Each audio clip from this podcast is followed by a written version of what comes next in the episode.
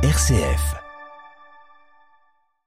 Il est 8h22 et ce mot inflation dont on vient beaucoup de parler, on va l'examiner de près à la loupe en compagnie de Jean Pruvot. Bonjour Jean, qu'est-ce qu'on peut dire de ce mot inflation Jean?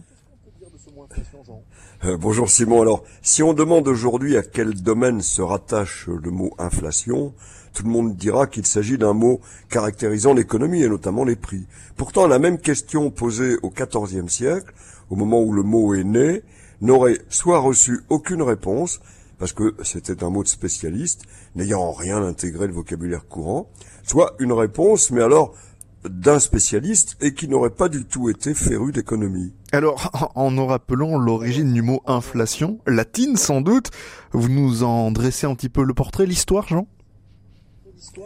Ben, Volontiers.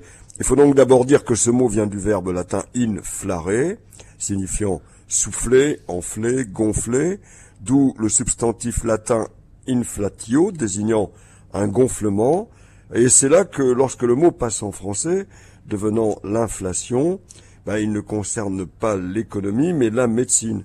Et il s'agit du gonflement d'un membre, une enflure. cette inflation se définit encore aujourd'hui en médecine comme la distension d'un tissu ou d'un organe. Alors, ce sens va prévaloir tout au long des siècles, jusqu'à ce qu'en 1919, le mot inflation soit par métaphore utilisé en économie, attesté dans un cours d'économie politique de Henri Truchy, qui fut professeur d'économie politique à la faculté de droit à Paris dès 1910 et membre de l'Académie des sciences morales et politiques.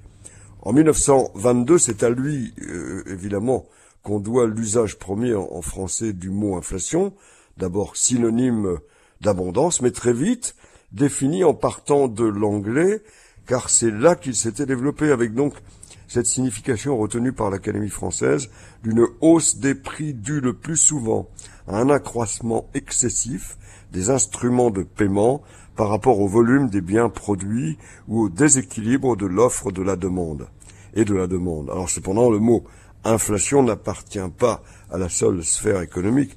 Dès les années 1930, on pouvait en effet évoquer l'inflation verbale, celle des mots, leur surabondance, mais aussi au XXe siècle, a-t-on dénoncé souvent l'inflation des services administratifs dans le public comme dans le privé.